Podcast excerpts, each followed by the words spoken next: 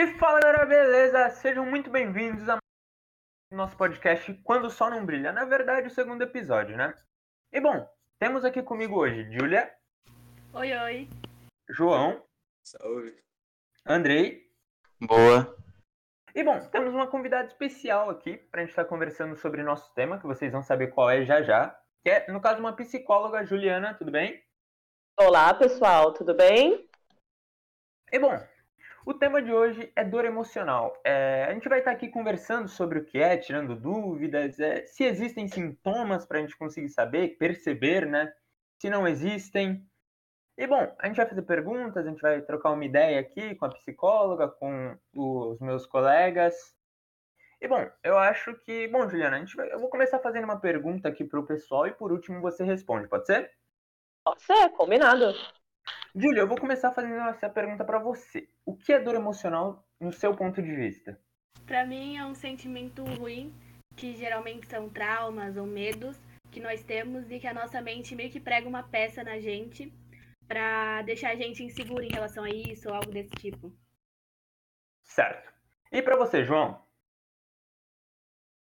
Eu tô mais na concordo um pouco com a Júlia. É, é, eu acho que é um bloqueio, um certo bloqueio mental mais de um ocorrido que afetou, de certa forma, o emocional da pessoa. Certo. E para você, Andrei? É, o que a Júlia falou faz to... é, tipo é o que eu penso, não tem o que eu complementar mais a, a fala dela. Certo. Bom, para mim é, a dor emocional ela parte de, eu acho que é uma junção de muita coisa. É, a cada coisa que você passa, às vezes seja aquele mínimo detalhe, uma pessoa falar um pouquinho de forma com um tom mais alto de voz com você, até às vezes perder alguém ou algo assim. Mas bom, agora vamos para quem acho que importa de verdade. Juliana, você pode estar tá explicando para a gente o que é certinho, é, dando, enfim, um ponto de vista e tudo mais? Com certeza. É, em primeiro lugar, eu gostaria de agradecer ao pessoal de Quando o Sol Não Brilha é, pelo convite para estar esclarecendo o que vem realmente a ser dor, né? Quando a gente fala de que o que vem realmente a ser dor, a gente realmente não tem uma única resposta, é, porque realmente depende do ponto de vista de cada um. É, a Júlia colocou muito bem, né, que a dor, ela realmente ela é um sentimento. Esse sentimento ele é categorizado de ruim ou não, porque depende do sentimento, depende daquilo que o sujeito está vivenciando. É, toda vez que a gente sente uma dor, ela está relacionada a tudo aquilo que foge da nossa expectativa, né? É, a dor, ela é uma resposta. Ela é uma resposta e essa resposta ela é categorizada em um comportamento. A dor, ela é uma resposta. Esse comportamento, ele é uma resposta de um antecedente de algo que ocorreu para gente. E aí a Júlia, ela categorizou em algo como se a mente pregasse uma peça na gente. É, a gente pode chamar isso de mecanismos de defesa. Então, quando a gente está passando por essa dor, muitas vezes a gente não tem clareza do que está acontecendo com a gente, né? É, toda vez que a gente passa por uma dor dessa quebra de expectativa daquilo que iria acontecer com a gente, a gente está passando por um processo de luto. A gente tem por costume idealizar o luto referente à morte de alguém, né? É, a morte física de alguém, alguém que parte. É, e atualmente a gente nunca falou tanto sobre luto, tendo em vista o processo pelo qual a gente está passando, né? Por essa questão de pandemia. É, só que o luto ele não está ligado justamente só àquela pessoa que morre. O luto ele está ligado à nossa expectativa, aquilo que a gente idealizou e não aconteceu propriamente. Então todos nós passamos por processos de luto diariamente, né?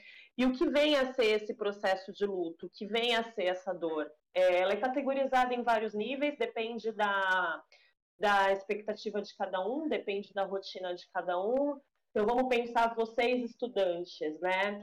É, vocês passaram por um processo seletivo para estar onde vocês estão, é, vocês almejaram o que vocês conseguiram e outros não. Então, provavelmente essas outras pessoas que não conseguiram estar onde vocês estão, elas passaram pela dor. E essa dor é o processo de luto. né? E esse processo de luto ele é categorizado em cinco estágios. Esses cinco estágios, eles não acontecem de forma linear, eles não acontecem nessa ordem, tá? É, um desses estágios a gente pode chamar de choque, né? Imediatamente ao processo de negação. Está um pouco ligado com aquilo que a Júlia falou, né? Que a, a, a, nossa mente prega uma peça na gente, né? Então a gente realmente a gente sofre um choque, entra por esse processo de negação e ali que eu vejo que eu não passei naquele exame, que eu não passei naquela prova, né? É, eu começo a procurar o quê? Eu começo a procurar motivos pelos quais eu não havia passado naquela prova. E aí surge um outro sentimento, que é a raiva, né? Por que, que isso está acontecendo comigo? Logo eu que estudei tanto, logo eu que me dediquei tanto, o que está acontecendo?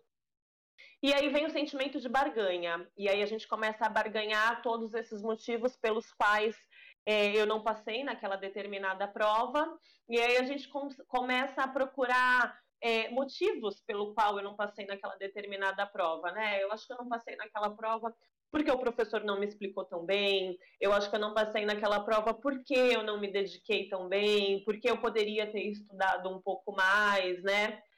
É, a gente também, nesse momento, a gente passa pelo processo de depressão, tá? É, a depressão ela pode ser um estado depressivo onde você não está muito bem naquele determinado dia, tá? Você passa ali por um momento de tristeza, ou pode ser algo que perdure por um momento maior, onde a gente realmente necessite procurar pessoas espe especializadas, como um psiquiatra, que pode ou não entrar com uma ação medicamentosa, e o psicoterapeuta para entrar dentro do processo de psicoterapia, tá?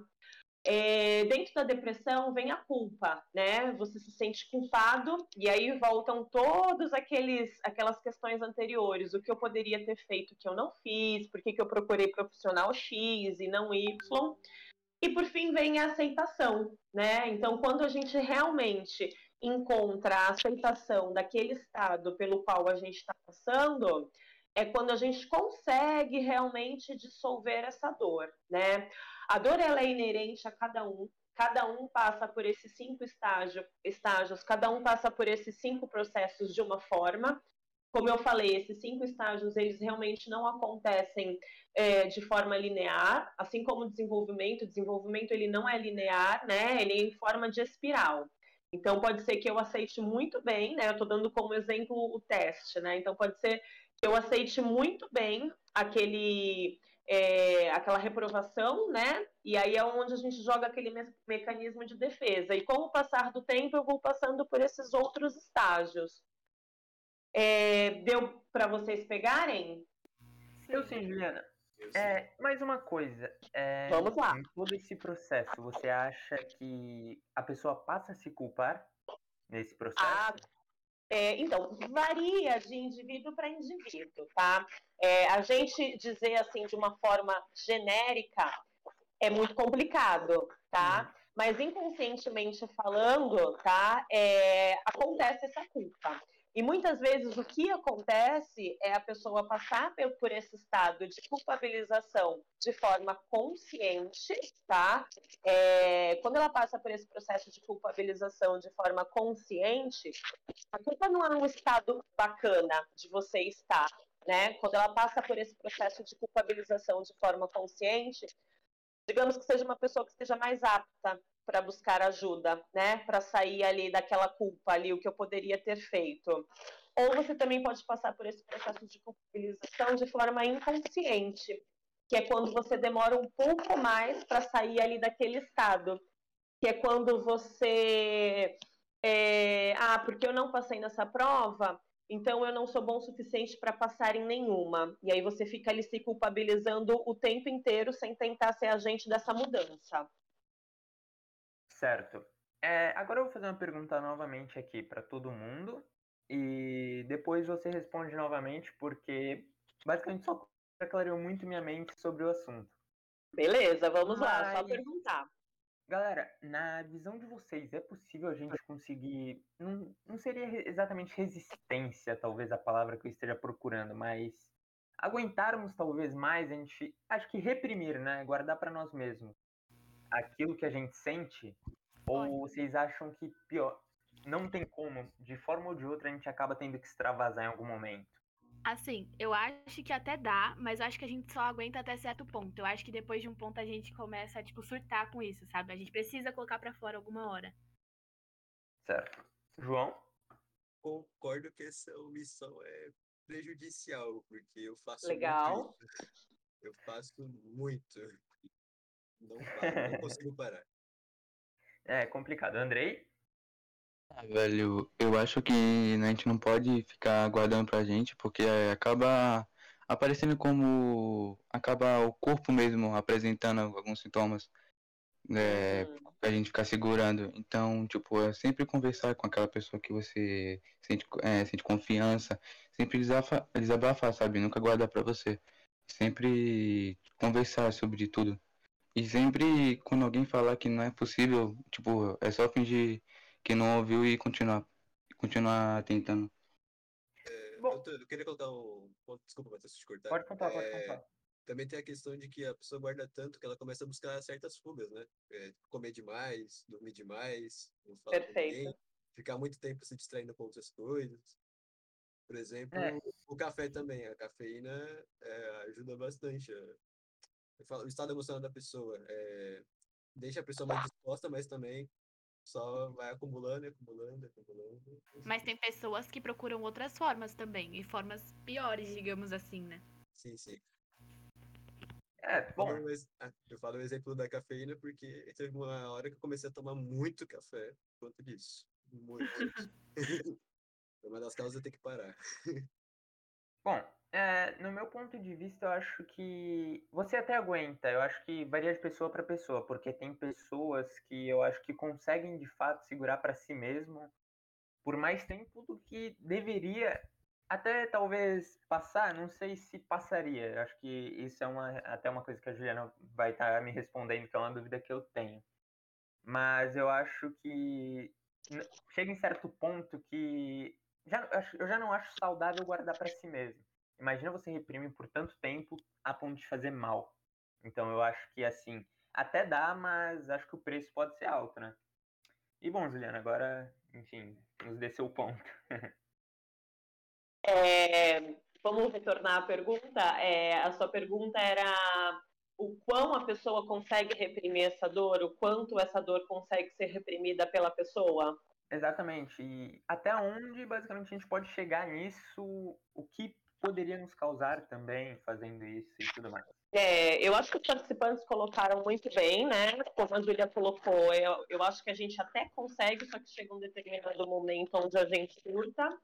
É, a nossa mente ela é muito inteligente, na verdade, né? Por isso que a nossa mente ela nos propõe todos os, meca- os mecanismos de defesa, negação, sublimação, é, justamente para estar nos privando daquilo que nos causa o mal, daquilo que, é que a gente não quer ver. Então, novamente, como eu havia falado no início, sobre a não realização da nossa expectativa. Só que realmente tem um momento onde eu não aguento. E aí, quando eu não aguento, eu surto. Quando eu surto, é porque o meu corpo ele já está pedindo ajuda, tá? O surtar, ele não é um estado emocional saudável.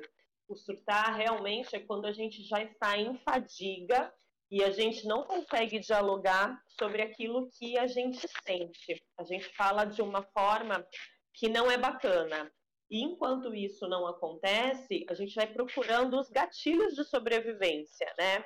A gente procura esses gatilhos de sobrevivência na comida, no café, na bebida, nas drogas, é, em momentos instantâneos, em felicidades é, instantâneas. E, e ao mesmo tempo que hoje em dia, né, é, na idade de vocês, a gente tem bastante informação, é muito difícil falar sobre si, porque a gente está vivendo é, essa questão midiática, né, imediatista, é, é uma questão de julgamento por segundos, né, de julgamento na hora. Então, toda vez que eu estou falando, eu estou apto a ser julgado. E isso leva ao sofrimento silencioso, isso leva à dor silenciosa, né? É, então, como um dos participantes é, citou, o que a gente precisa ter sempre na alegria e na dor, é, porque o que é importante a gente também ressaltar. Os sentimentos eles são muito antagônicos. É, existe a dor, mas também existe a alegria, né?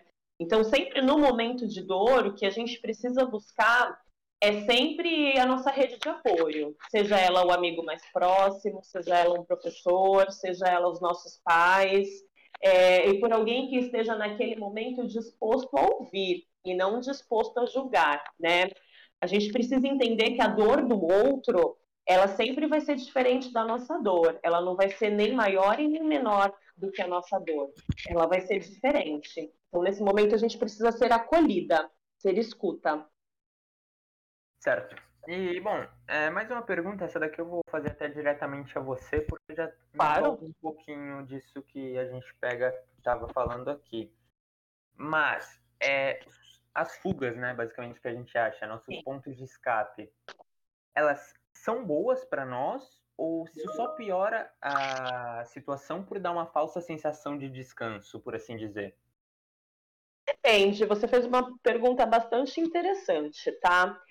É, se a gente só vive ali no eterno mecanismo de defesa, o tempo todo na negação, a gente pode viver eternamente na busca de algo que não vai chegar, tá? Então a gente está sempre fugindo daquele objetivo que a gente tenta chegar e nunca vai conseguir. Seremos um eterno, um eterno insatisfeito.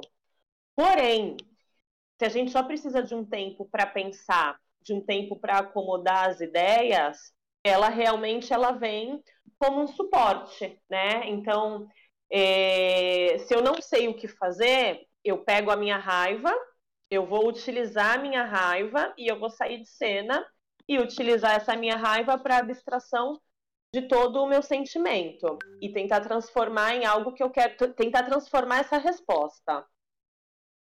Certo. Muito bom, entendi bastante aqui. É...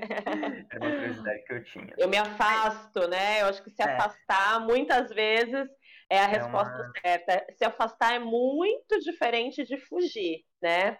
Quando você se afasta, o nome já diz, você se afasta, mas você está de olho ali no que você quer alcançar. E quando você foge, é literalmente quando você não quer mais. É, eu acho que o se afastar, você tá ali, você quer estar tá ali na verdade, mas você talvez seu subconsciente, sua mente acha, acha que você não é capaz, você não merece estar ali, talvez. Uhum. É, tem ultimamente, essa semana eu estava até discutindo com as meninas lá no consultório, né? Tem uma, uma típica frase usada muito por coaches, né? É, eu particularmente odeio coaches, que fique bem gravadinho aí nesse podcast, porque é, coach não trabalha com evidência científica, coach trabalha com achismo é, e achismo realmente no forma gráfico. Tem uma frase de caminhão do mundo coach que diz assim: se der medo, vai com medo mesmo. Negativo.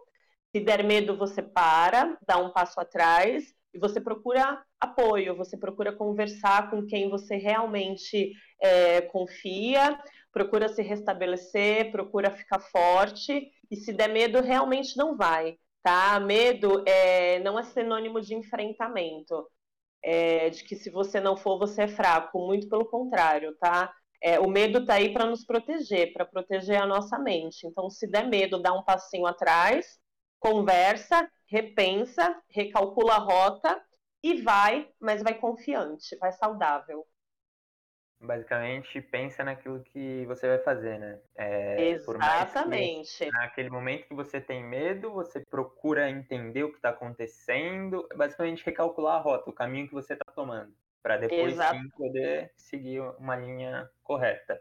Exatamente. Até porque, Matheus, a gente é, a, a, gente não tem certeza, né? Quando a gente fala assim, ah, de uma linha correta. É, de uma linha correta para quem? Toda ação que a gente vai fazer gera uma reação. É, e é com essa reação que a gente vai, vai ter que lidar, é com essa resposta que a gente vai ter que lidar. Então, quando a gente se afasta um pouco, a gente consegue ali organizar os nossos pensamentos. Que se a coisa sai de acordo com a nossa expectativa, bacana. Só que se não sai de acordo com a nossa expectativa, a gente já tem um plano B ali traçado. A gente vai sofrer, a gente vai passar pelo processo de luto? Vai, a gente vai sofrer, a gente vai passar pelo processo de luto, mas esse plano B, ele vai estar traçadinho ali de que eu posso ficar com raiva, me afastar e recomeçar novamente. Perfeito. É, João, alguma pergunta? É, na verdade, eu tenho sim. É, em relação às fugas, que é para esquecer os problemas, é, o, o ser humano em si, ele pode ficar tão focado em querer fugir de tal situação que ele pode esquecer das próprias necessidades também. É, ah, com certeza. Comer, por exemplo. Com certeza, né? E, e aí, dessa questão. É... Ah, eu esqueci o nome de quem está falando. É, João. O João. É, você fez uma pergunta excelente, João, tá? E aí você abre margem para a gente falar do quão é necessário a gente falar sobre saúde mental hoje em dia, do quão rico é esse podcast de vocês, né? É, do quão é, inovador é esse podcast de vocês, pessoas jovens falando sobre saúde mental. Mais do que nunca a gente precisa falar de saúde mental. É, porque o que você está colocando dessas fugas, a gente fica o tempo todo fugindo, fugindo, fugindo, fugindo, e aí é quando o medo, que foi citado aí é, por um de vocês, né? É, ele faz com que a gente comece a, a, ter, a gente começa a sintomatizar aquilo que a gente não coloca para fora, né? É sintomático. Então o corpo realmente começa a falar. E aí a gente tem os braços, né? É, de todos os transtornos que podem ser criados, como, por exemplo, a incidência agora, o número de, de transtorno de ansiedade, ele aumentou de forma considerável, principalmente nesse processo de pandemia. Uma coisa é a gente sentir ansiedade, a ansiedade ela faz parte do processo natural aí do nosso dia a dia, né? É aquela famosa borboleta no estômago, e outra coisa é essa ansiedade, que é uma coisa boa, paralisar a gente. E aí a gente não conseguir realizar mais nada, absolutamente nada, deixar de comer, deixar de tomar banho, deixar de estudar. E aí aquela ansiedade, que é um processo natural do corpo humano, ela se torna num transtorno, que é a famosa TAG, né? Do transtorno de ansiedade generalizada. Eu já não consigo mais sair de casa, eu já não consigo mais estar em multidões, e aí é onde a gente tem as fobias associadas, né? As agorafobias, medos de multidão, é, medo de inseto, medo de dirigir, as síndromes do pânico. Então, é, a gente sempre tem uma raiz que pode florescer, né, digamos assim, para esses sentimentos não tratáveis. Perfeito. É, mais alguma coisa, João? Mais alguma dúvida? Nenhuma? Fala, Júlia. Pode falar, Júlia. Eu falo a minha depois. Então, eu queria perguntar: como a gente pode lidar com os traumas ou com a perda de alguém em si? Olha, bem interessante, tá? É, como é que a gente pode ligar, lidar com a perda de alguém? Conversando com alguém muito próximo, alguém que você confia muito, tá? E quando você vê é, que isso não está sendo suficiente, ajuda. É, eu colocaria em primeiro lugar você está procurando ajuda de uma pessoa especializada, um psicólogo, um psiquiatra. É, hoje em dia, né, vocês têm acesso a isso. A gente não vê, a gente está conseguindo desmistificar essa questão de ir para o psicólogo é coisa de louco, é maluco, né? É, então, eu sempre costumo falar para as minhas mães de pacientes, né? É, antigamente, quando você levava o seu filho ao psicólogo, você escondia, porque isso dava menção do seu filho ser problemático, né? Hoje, a mãe que leva o seu filho ao psicólogo, você pode ter certeza que essa mãe está dando um presente para o seu filho, tá? É, então, Ju, o que eu colocaria para você é estar tá sempre procurando ajuda especializada. Então, falar com um psicólogo ou um profissional na área seria a melhor solução para isso. Exatamente, tá? Exatamente. Se você não tem acesso a esse psicólogo, a esse profissional da área, né? Porque aí a gente também vai entrar numa outra questão, a gente vai entrar em políticas públicas, ou então a gente vai até entrar em questão de plano de saúde que não está acessível para ninguém. É, você pode procurar o profissional da sua escola, o orientador escolar, o psicólogo da sua escola, tá? É, tudo isso vai te ajudar bastante. Hum, entendi. Show de bola. João, é, quer completar? Eu posso completar assim, talvez tra- dar uma travadinha, mas dá pra entender. É, não é exatamente uma, uma completada, é voltar um assunto atrás. Quando a gente tá falando sobre Volta os aí. É, um dos medos também pode ser insegurança, que é pensar, nossa, o que tal grupo pensa de mim? Será que eu faço alguma diferença naquele lugar? Será que vão sentir a minha falta se eu não estiver ali? É, Pode ser, sim. muitas dessa causa disso, é, pode ser também o orgulho, além de outras, outros fatores? Hum, eu acredito que não. Eu acredito que esse medo daquilo que os outros estão pensando sobre a minha pessoa está mais ligado com uma ansiedade. Porque muitas vezes a gente atrela a ansiedade, né, aquele famoso estado ansiogênico, né, de algo que vai acontecer, algo muito legal, algo muito eufórico e eu não consigo lidar com aquilo, tá? A ansiedade ela também está ligada é, a pensamentos disfuncionais. Então eu não vou falar com aquela menina porque talvez ela vai me dar um toco né? Então isso é uma questão de ansiedade também. Você, a gente não tem resposta para o futuro, a gente não consegue prever esse futuro. É, então isso que você chama de, de orgulho, eu destacaria como ansiedade. Eu queria fazer mais uma pergunta. Pode fazer. Então, quando a gente tá muito nervoso, vamos supor, pra uma prova, antes de uma prova, e a gente fica muito ansioso pra ela, tem alguma coisa que a gente pode fazer pra, tipo, não ter esse sentimento? Bem, se você se preparou para essa prova, é, a última coisa que você vai fazer neste momento é não pensar nessa prova, tá? Você vai tentar colocar os seus pensamentos em outra coisa e exercícios de respiração ajudam bastante. Hoje em dia tem uns podcasts, inclusive, de meditação guiada. Então, o que, que é legal a gente trabalhar? É... Foi muito interessante essa pergunta, Juju. O que, que é legal a gente também estar tá trabalhando?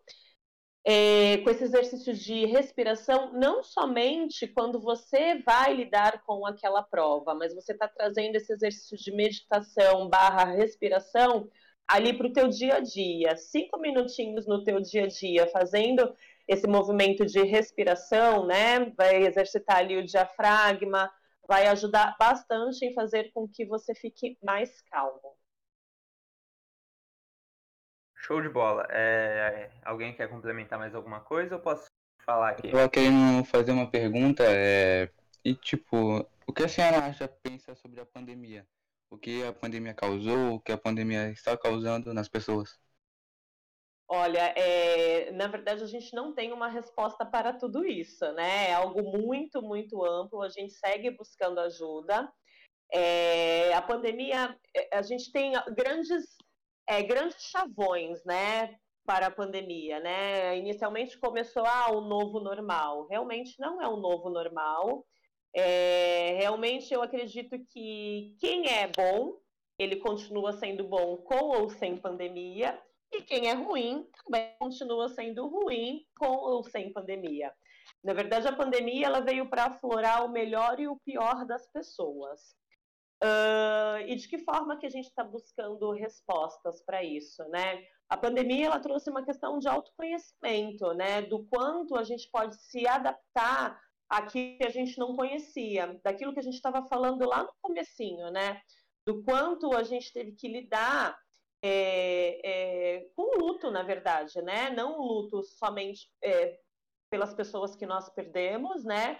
Mas o luto pela quebra das nossas expectativas, é, pela quebra da, da minha expectativa de ter que atender com, com EPIs, da expectativa de vocês de terem que fazer ensino à distância, de terem que se adaptar a isso. Inicialmente, para vocês, foi fácil? Não, definitivamente não. Exatamente, exatamente, né? Então a pandemia ela veio aí para mostrar toda essa questão, né? Toda essa questão e, e mais ainda é, para ver o quanto o ser humano ele pode se adaptar barra ou não, né? Mas ainda para ver como a dor do outro ela é diferente da pessoa. Então, como eu coloquei anteriormente, né? Sempre que estiverem falando de dor, né, para você, nunca compare com a sua, né? Não existe dor maior ou menor, existe a dor daquele que está te procurando para falar sobre aquilo, né? Então, seja escuta, seja acolhida, seja ouvido. Então, nessa pandemia, realmente, é, o que a gente está precisando realmente é disso, de ser escuta, de ser escuta do outro. É... gente, mais perguntas? Então, tem alguma certa fase da vida onde a gente aprende a diferenciar as dores, o que a gente está sentindo, decifrar os nossos sentimentos em si? Ah, tem. É... Na verdade, assim, Júlia, eu queria ter hoje a cabeça que eu tenho com os meus 18. Mas não dá, porque eu só tenho a cabeça de hoje por conta das experiências pelas quais eu passei, tá? É, então, realmente o que nos faz pensar da forma como você está pensando são as experiências e as pessoas pelas quais vão passando na nossa vida. E como é que você vai saber se aquela pessoa é uma pessoa legal ou uma pessoa ruim. Vivenciando, passando situações com ela, experimentando, e você melhor do que ninguém, né? Para saber aquilo que te faz bem ou não. E aí realmente é, é, é toda essa questão de experiência. Show de bola. É, agora eu tenho uma pergunta também. É, Vamos lá. nossos maiores momentos difíceis emocionalmente, é, eu sei que não existe algo específico para isso, mas assim, as formas que tem para a gente conseguir olhar para frente, tentar seguir em frente. Excelente a sua pergunta. Eu trabalho dentro de uma questão, é, eu trabalho dentro do, da psicologia comportamental. É, quando você coloca assim, é, seguir em frente, olhar para frente, a gente precisa entender que o seguir em frente, olhar para frente, a gente não tem controle daquilo que não aconteceu. A gente não tem controle do nosso amanhã. O que a gente tem controle é o controle do que nós estamos fazendo hoje. Hoje, na verdade, é o nosso amanhã. Então, é hoje que a gente tem o controle que a gente está fazendo o nosso amanhã. É, é, meio, é meio abstrato isso, né? É, então, para vocês jovens, parece uma coisa meio que assim: ah, então se o amanhã não existe, então eu não vou mais estudar. Ah, então se o amanhã não existe, então eu não vou me dedicar. Mas é hoje que você está fazendo o seu amanhã, que você está construindo o seu amanhã. O pezinho para a ansiedade e o pezinho para todas as raízes que estão ligadas ali na ansiedade é a gente tentar gerenciar esse amanhã que não existe. Então a gente tenta gerenciar esse amanhã que não existe e a gente está o tempo inteiro escravo do passado, daquilo que caramba, devia ter feito de outra forma. Ah, mas amanhã eu vou fazer dessa outra forma. E a gente passa o hoje inteiro remoendo aquilo que e aquilo que não existe ainda, que é aquilo que está por vir, né?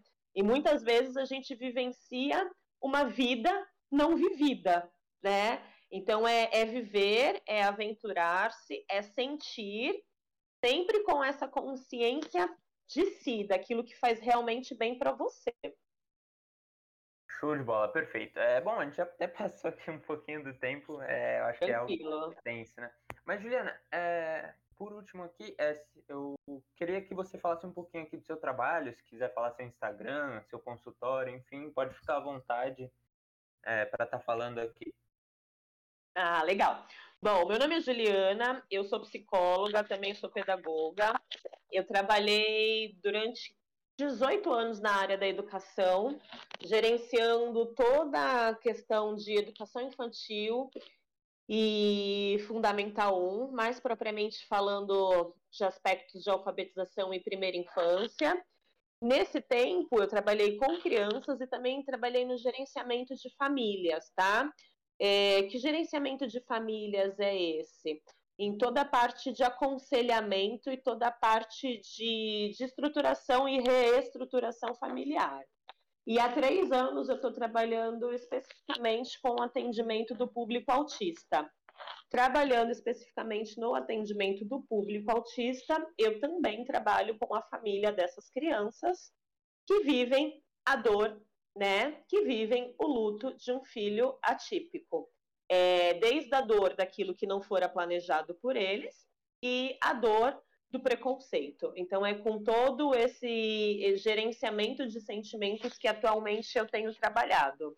eu trabalho numa clínica privada e atendo alguns pacientes é, particulares. É, o meu é o arroba é, Fernandes, Juliana Psicóloga. Show de bola. É, bom, Juliana, eu quero te agradecer aqui por ter topado participar com a gente. Imagina, é, foi um prazer. Sem, é, sem dúvidas, me esclareceu muitas coisas também. Mesmo que bom. Um, um do, das pessoas que estão te entrevistando aqui. É incrível, é, eu acho que cada experiência para a gente conta muito. Então, eu realmente agradeço por topar participar. É, inclusive, fica aberto aqui para voltar mais vezes, sem dúvidas. Estou aí.